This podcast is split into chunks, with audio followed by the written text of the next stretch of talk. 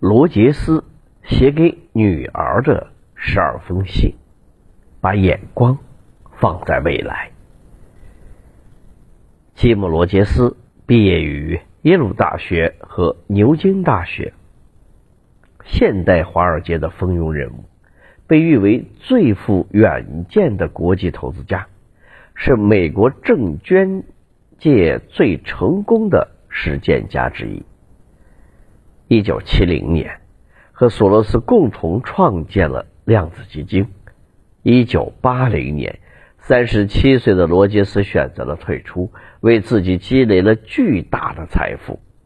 他与巴菲特、索罗斯被称为全球三大金融巨头，同时也是三位中最潇洒的一位，一边环球旅行，一边做投资。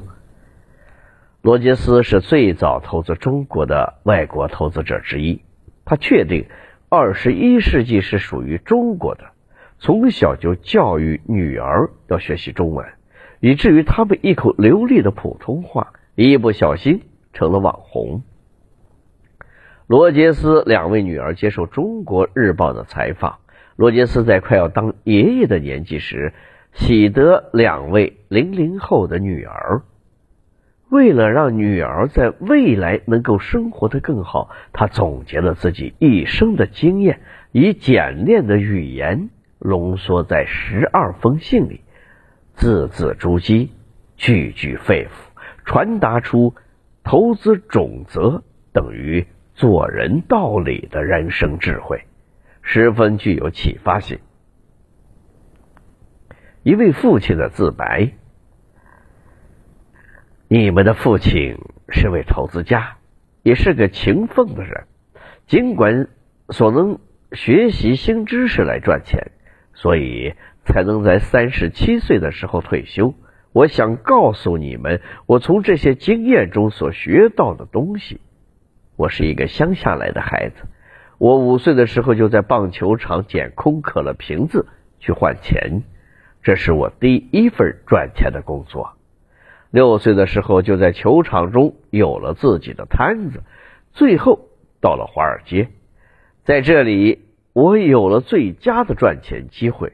一旦赚够足以让我退休的财富，我不再需要工作，可以随心所欲的环游世界。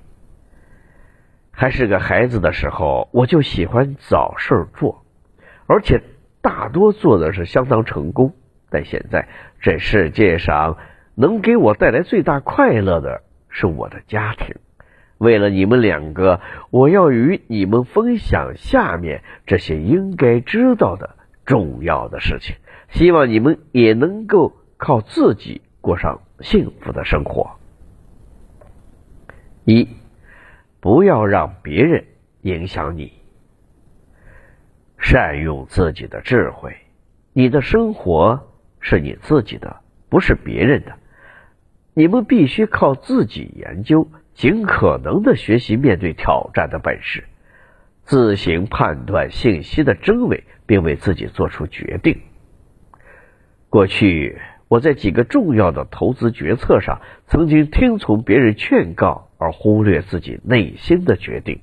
奇怪的很，每次这样的投资都会失败，每一次都让我损失惨重。于是我就不再让别人影响我，并根据自己所下的决定采取行动。年过三十，我终于了解了这才是最佳的投资之道。我用中国给你们举个例子：过去人家都说那不是一个值得投资的国家，但我听从自己的直觉。尽可能的研读所有找得到的有关于中国各种局势的文件，也实地拜访了好些地方，做自己的研究，大胆的投资中国。从那时开始，中国的成长已经远远超越美国和世界上绝大部分的其他国家。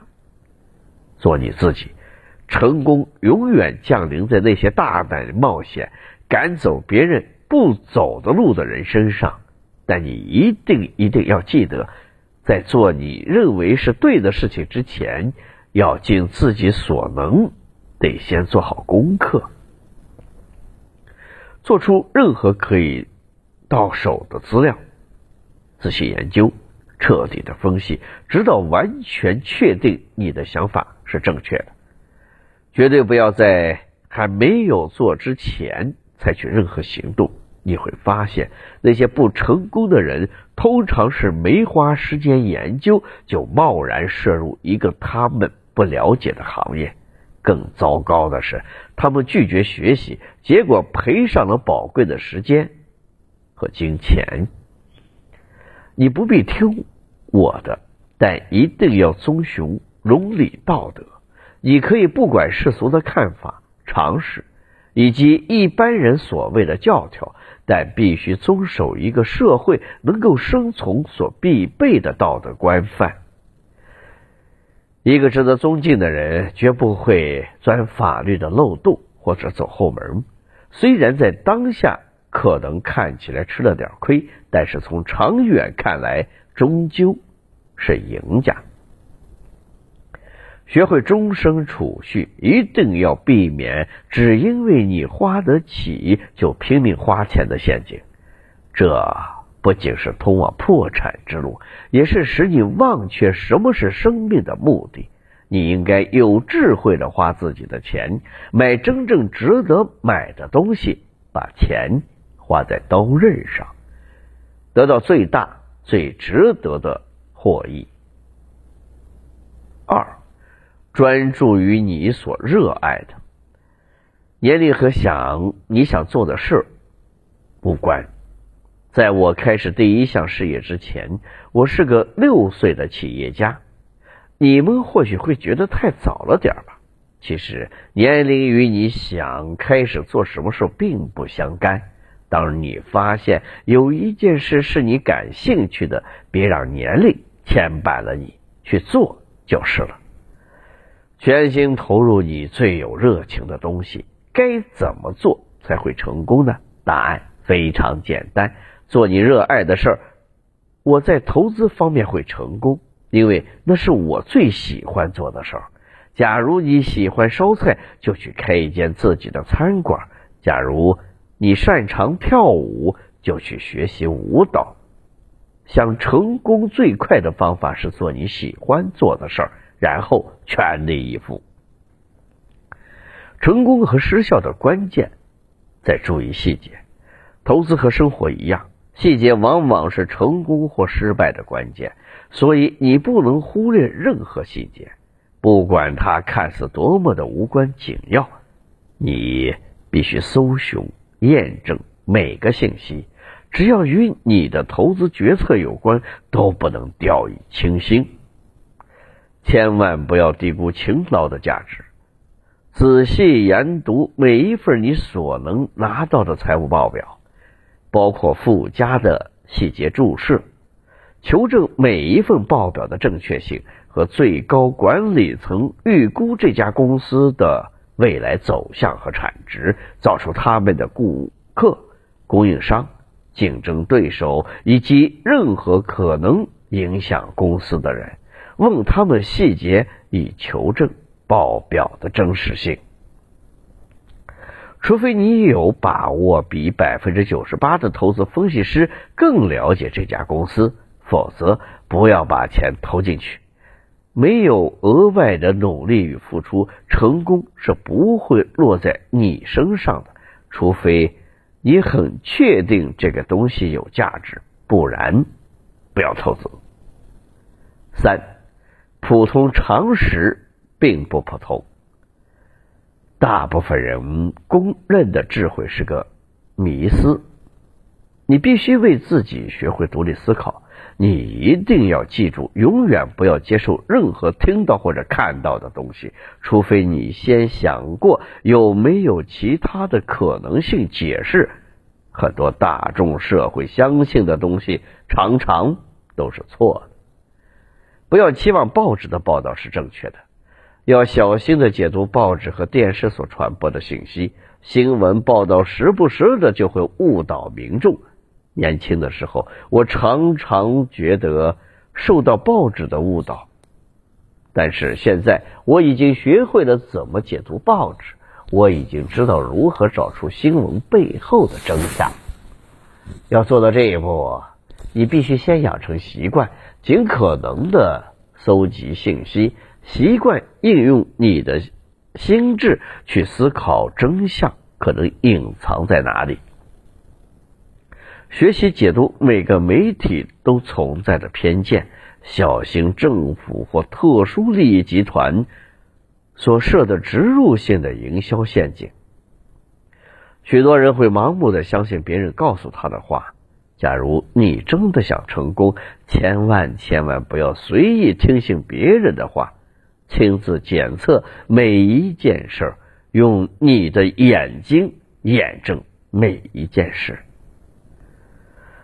法国大思想家伏尔泰写道：“普通常识并不是那么普通。”二次世界大战，美国名将巴顿将军加以诠释：当每个人的想法一致的时候，就表示根本没有人在用大脑，这就是最好的提醒。四，将世界纳入你的眼界。尽信书不如无书，走出去看看这个世界。当你看过广阔的世界之后，你对自己和你的国家理解会更加深入。接触到不同的人，体验过不同的世界之后，你对自己会有更多的认识。你会发现从来不曾注意的兴趣，从而知道你的长处和短处。你也会发现，你过去认为很重要的事情，其实并没有那么了不起。不要只做个观光客，你们要去到不同的人居住的环境，亲眼见识他们怎么生活，跟他们一样过他们的日子，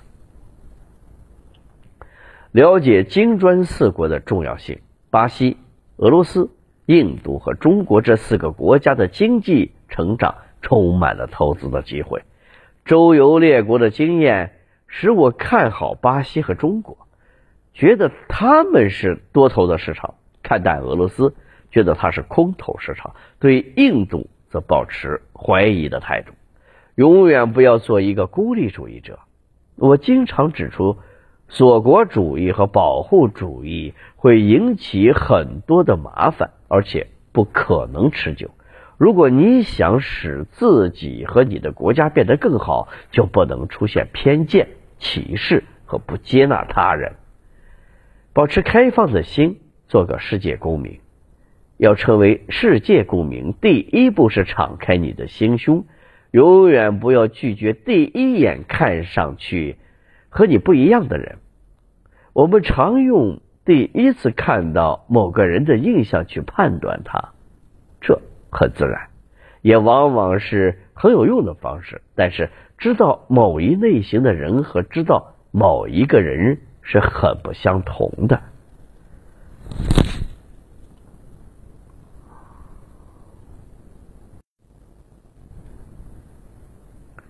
持续不断的探索这个世界，你要自己去观察、嗅闻、触摸、聆听和品尝你能接触到的所有东西，亲自去环游世界，和不同的人交流，直到你至少满二十八岁，对自己和世界有更多认识之前，不要结婚。五，研读哲学，学会思考。每个人都必须独立思考，不可依赖别人。这是我从自己的经验中学到的教训。虽然我是你们的父亲，但是我不能替你思考或者替你做决定。你需要设定自己的目标，想象自己的未来，找到自己要走的路。假如你想了解自己以及什么对你是最重要的。你就必须学习如何好好的思考，在你能够成就任何事情之前，也必须更了解自己。研读哲学就帮助我做到了这件事儿。反思传统智慧和习俗，因为很多看似绝对正确的东西，在很多时候都是错误的。如果当时有人反对主流的思想，研究他们反对的理由，这种练习会带给你知识和自信。下一次，当同样的事情发生的时候，你就能够提出建设性的批评，挑战大多数人所相信的假设是否正确。思考有两种方法，一种方法是从观察中得到结论，另一种方法是从逻辑中找出真相。前面的叫做归纳法，从某个特定的结论开始导出比较一般性的看法；后面的则是演绎法，从一般的证据开始导出某个特定的真相。从两个方法并没有哪种比较好，重点在于训练自己可以应用这两种逻辑方法，使你能有一个平衡的思考方式。六。学习历史，你需要建立宏观的世界观，就要研读历史。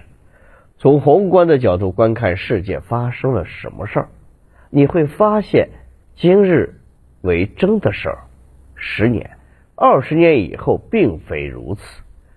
哪本历史书会告诉我们真相？历史是多面的，有研究经济和政治领域的历史，也有从。美国观点、欧洲视野、各种亚洲、非洲和南美洲的角度检视了了解的历史。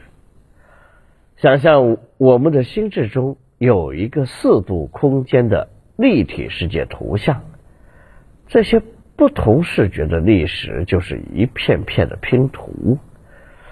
在你能把所有的摆图摆放到正确的地方之前。你必须先搜集这些拼图，研读历史会让你知道什么是驱动市场的力量。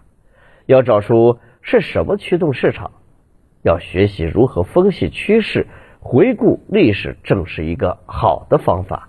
更棒的是，他还教你如何预测未来的变化。日光之下无心事。我特别希望你记住，历史通常会自我不断的重复，至少马克吐温是这么说的。人性不会改变，但是要记住历史脉络各有不同，不要期待事情会完全相同。通则是以前发生过的事儿，以后也还会发生。每当某个人宣称某样东西是。前所未有的创新时，我会留意市场上是否过热了，然后通常就当机立断的抽出我的资金。当你听到人们宣称这次不一样的时候，要深表怀疑。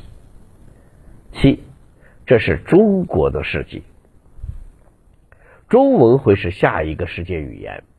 世界上任何地方的任何人，我所能给予他们的最。佳的忠告可能是让你的孩子和孙子学习中文，在他们的时代，中文和英文会是全世界最重要的两种语言。注意，世界正在发生着重大的改变。我们回顾历史时，会发现西班牙主宰着十六世纪之后两百年，法国是最繁荣的国家，英国在十九世纪大放异彩。而二十世纪是美国的世纪，现在二十一世纪属于中国了。中国是一个伟大国家的再现。你一生中必定会碰到挫折，那时你只要记得，这一切会过去的就好了。这是你母亲的口头禅，就好像棒球手必须走出低潮期，你。也会正视眼前的困难，走出属于你自己的路来。我也要告诉你，未来当你真的在生活中不快乐的时候，不论是亲密关系、工作或任何事儿，如果用尽全力都无法解决，这是最重要的，就是尽可能的快速的改变，重启炉灶。经济学家告诉我们，不要让沉没成本影响我们的决定。意思是说，不论你已经投资了多少时间、多少金钱、多少的精力，假如它真的行不通，就不要再为了回收这些你曾经的付出而继续试下去。八，认识真正的自己。你需要知道你是谁，你需要了解周遭的情况。世界和历史，但是要重要的是，你需要了解作为一个个体你是谁，在镜子里好好的端详一下自己，问是什么驱动着你，了解你的弱点和觉察你的错误，在危机到来的时候就不会灭顶。不要惊慌，学习心理学，要在投资上成功。除了哲学和历史，你还需要学习心理学。情绪会驱使股票市场走向某一个方向。当大众对某则新闻过度反应的时候，他们要不然就是高价买入，要不然就是在不对的时机卖空。很多时候，投资者的心理会加速产生新的影响。当你了解心理学之后，对自己会有更深的认识。在大学部分的时候，短期交易的价格是受到人的心理所驱使的，而中期和长期的投资基本因素的影响大于心理素质，有时候会呈现直线上升的情况，股价已经涨到远远超越它实际的价值了。这表示众人处在歇斯底里的状况下，我知道价格最后会回落到相当的程度，所以我就卖空了。然而你要小心的是，不要只因为价格很高就卖空，除非它已经贵到不可思议，而且你看到负面的改变就要发生了。九。认出改变，拥抱改变。每一件事都会改变。想知道未来可能会发生什么事儿，就必须先了解目前世界上发生的各种改变。所有的社会环境都会随着时间的改变，不接受改变的就像逆流而游。与这股力量对抗的你，迟早要灭顶。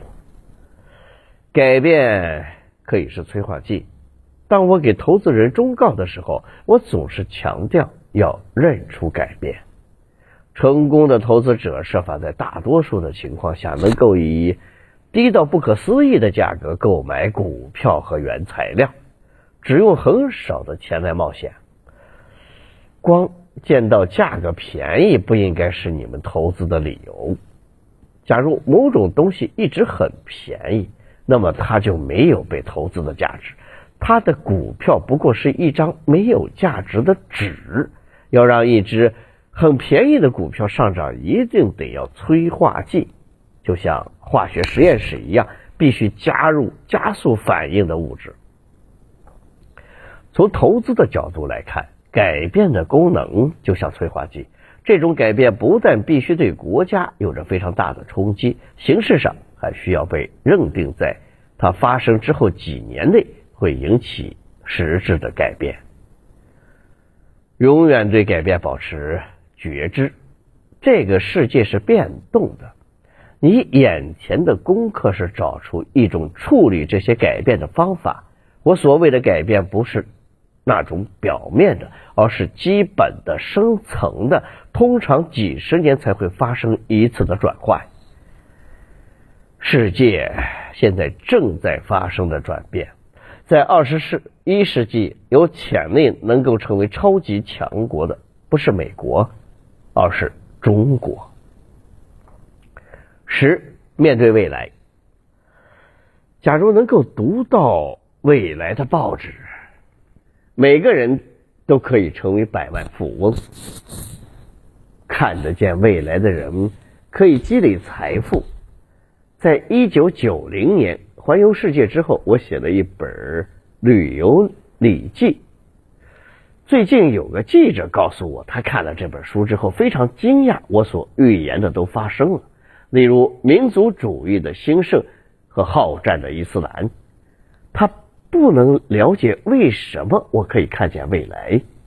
但我所做的其实就是看新闻，不要把赌注下在快出局的东西上，把你的眼光放在未来。不要眷恋那些迟早会过时的东西。不管你曾经投下多少的时间、精力和金钱，一旦这个东西走了、过时了，它就永远消失了。假如你真的希望成功，把赌注压在会长存的东西上。女性时代即将来临，在亚洲有个重要的改变：女性的兴起。传统上，亚洲人都比较歧视女性，对待女性和对待男性不同，不论表现的如何出色，女性在这个社会中都得不到相同的机会。但所有的这些就要改变了。很快的，亚洲的男子会找寻配偶的大难题。很多年前，欧洲也发生同样的难题，结果是男方。得付一大笔聘金才能娶到太太，女人变得非常重要和有权利。在不久的将来，亚洲也会一样。十一，反其道而行之，寻找别人忽略的地方，学会反其道而行之。假如你在寻找成功的契机，动作就要快，开始一个新的没有人试过的东西。假如你要投资去找空头市场，假如你有勇气买一个还不起眼的东西，你就可能发财。不追随传统智慧，你才有可能会赚大钱。越确定，越不可能有利可图。很多人来听我演讲，然后问我有没有哪种投资是稳赚的，或是什么时候他们应该买或者卖。当人们问某些某样东西有多确定的时候，我的回答一贯是我不知道。假如某样投资一定会成功，那么所有的人都会抓住那个机会。对一个准备好了为他人的行为负责的理性投资人来说，“确定”这个词儿是他很难了解的。许多人都认为这绝对是不会错的，绝对有把握的事儿，很多时候往往是错的。不论什么时候，只要你感觉自己无所不能时，停下来，什么事都不要做，坐下来休息一下，克服感染你的乌合之众心理，永远要用冷静、理性的态度看待真实的世界，你会打造出属于自己未来的成功。当你可以说服自己，你的思考是有效率的、合理的时候。就是你开始行动的时机了。十二，幸运只会眷顾持续努力的人。一旦踏出追求梦想的第一步，就要竭尽全力。这是你的功课，绝对不能忽略。你应该好好准备。我所做的成功投资，都是因为事先花时间详细研读每个细节。假如你摄入自己不懂的事物，那你永远不会成功。假如你对自己不了解的东西下注，这不是投资，这叫赌博。假如你们想成功，一定得知道自己在做什么。自大会使你看不见真相，继续往前走，直到你开始觉得自大。这个时候，你就需要停下脚步反思。一旦虚荣心，和自以为了不起占据了你的心，很快的，你就会失去所有的成功。你只要看看美国，就了解了。有些美国人对世界没有兴趣，他们认为自己是世界的中心，他们就是不了解为什么美国做不出具有竞争力的产品。他们相信让货币贬值。是将美国制造的东西卖出去的关键。有那种逻辑，难怪美元不能长期保持强势。无知源于扭曲的狂妄自大感，千万不要让你自己变得自大。用功读书，学得越多，你会知道你懂得越少。怀抱着这样的谦虚，你才能够逃脱出自傲与自满，永远不会失去洞见真相的能力。当你朝梦想前进的时候，不要停步，持续向你的梦想前进。不是别人的梦想，也不是我的梦想。很多人试着为别人而活，为他们的孩子、他们的配偶、他们的父母或者他们的朋友，但那种生活无法为自己成长和进步留下任何空间。我不要你为我而活。我鼓励你过自己想要的生活，那是因为我爱你。塞涅卡曾说：“未尝过艰辛的人，只能看到世界的一面，而不知其另一面。真正的人生，只有在经过艰苦卓绝的斗争之后，才能实现。”